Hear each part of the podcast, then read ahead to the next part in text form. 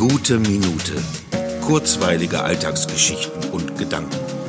Mein Name ist Matthias Hecht und jetzt geht's auch schon los. In diesen Tagen ist ja die Zeit für Rückblicke. Überall, in den Zeitschriften, Tageszeitungen, Fernsehsendungen und persönlichen Gesprächen. Immer verbunden mit Hoffnungen und Wünschen für das nächste Jahr. Das wird sich sicher nie ändern, egal wie ein Jahr war. Dass dieses nun endende Jahr ein spezielles war, darüber haben wir sicher viel gesprochen.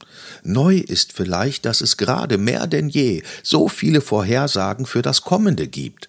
Nachvollziehbar. Doch werden trotz allem auch im nächsten Jahr Kinder geboren. Menschen werden sich verlieben, die Natur wird wieder blühen und viele werden ihren Traumjob finden. Freundschaften werden geschlossen und Menschen werden sich gegenseitig überraschen.